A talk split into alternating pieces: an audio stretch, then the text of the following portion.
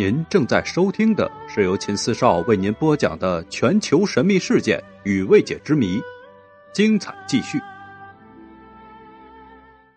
我们今天所要讲述的是隆美尔巨额黄金之谜，沙漠之狐隆美尔的宝藏到底藏在哪里？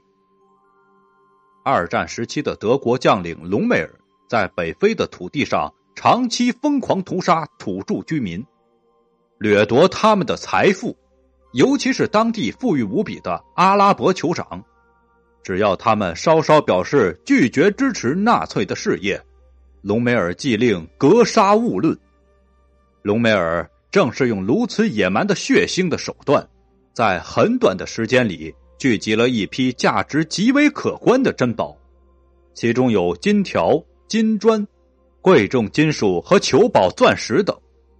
隆美尔死后留下了大量的金银财宝，那么这些珍宝到底藏在哪了？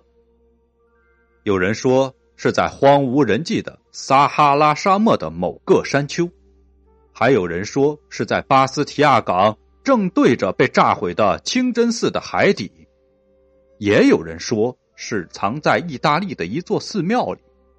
那么隆美尔的巨额黄金宝藏到底藏在哪里呢？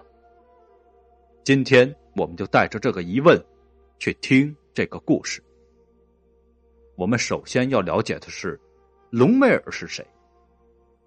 隆美尔是二战时期德国最负盛名的将领，也是希特勒最为宠爱的将领。由于他在北非沙漠战争的一系列惊人的战绩和德国媒体和盟军媒体的疯狂宣传。他在世时就已经成为了一个具有传奇色彩的军人和德国人崇拜的偶像。隆美尔生性凶残狡猾，惯于声东击西的伎俩。一九四一年十一月，拥有十万兵员和七百五十多辆坦克的英国第八集团军，在名将奥金莱克的指挥之下，发动了代号为“十字军”的攻势。隆美尔以三个德国师。两个意大利军和三百二十辆坦克对阵，由于处于明显的劣势，德军退出了西兰尼加。不久，他守回了西兰尼加。五月下旬，隆美尔又一次向英军发起攻击，在不到两个月的时间里席卷北非，推进了足足八百八十公里，推进出奇之快，扭转了战局，在北非的大沙漠上。他的力量悬殊的兵力与强大的英美联军交锋，出奇制胜，因而赢得了“沙漠之狐”的称号。这个“沙漠之狐”在北非的土地上疯狂的屠杀土著居民，掠夺他们的财富。隆美尔用如此野蛮血腥的手段，在很短的时间里聚集了一批极为可观的珍宝，黄灿灿的金币。和各种珍奇古玩装满了九十多只木箱，金刚钻、红宝石、绿宝石和蓝宝石满满的装进了一只钢箱里。这批珍宝的价值谁也估算不出来，尤其是那只钢箱的财宝更是价值连城。连珍宝的主人隆美尔也弄不清楚这批珍宝的价值究竟有多少。这批珍宝除隆美尔大肆挥霍外，还用以收买少数阿拉伯统治者。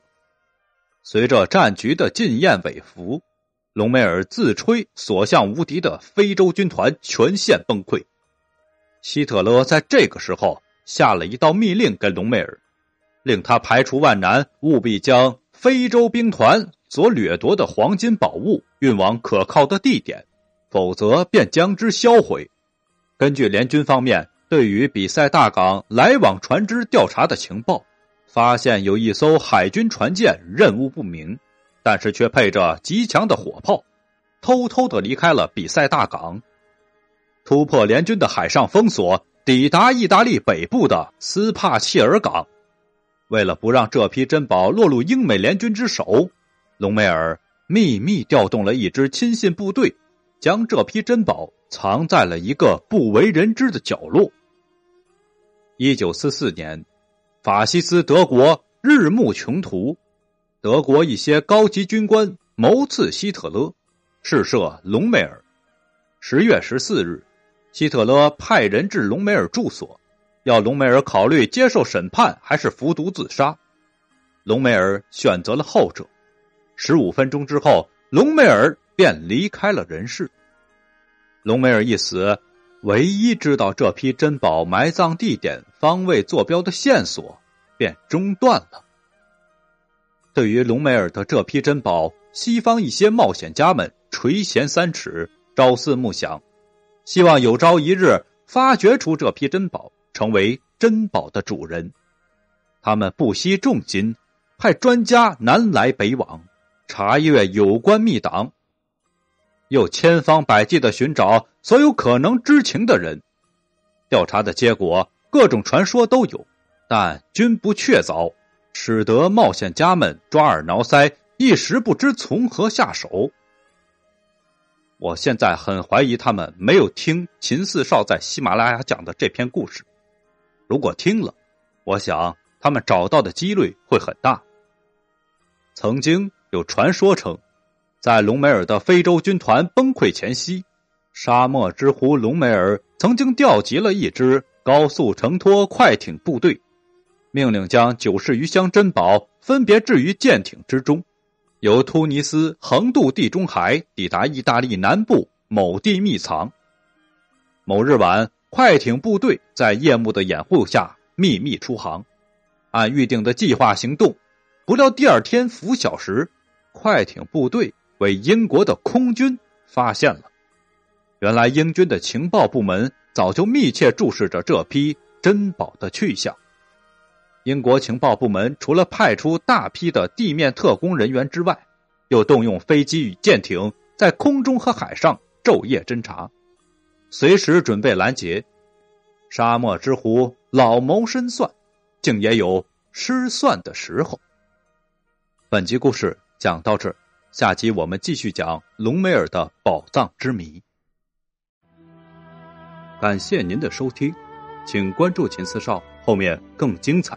祝您收听愉快。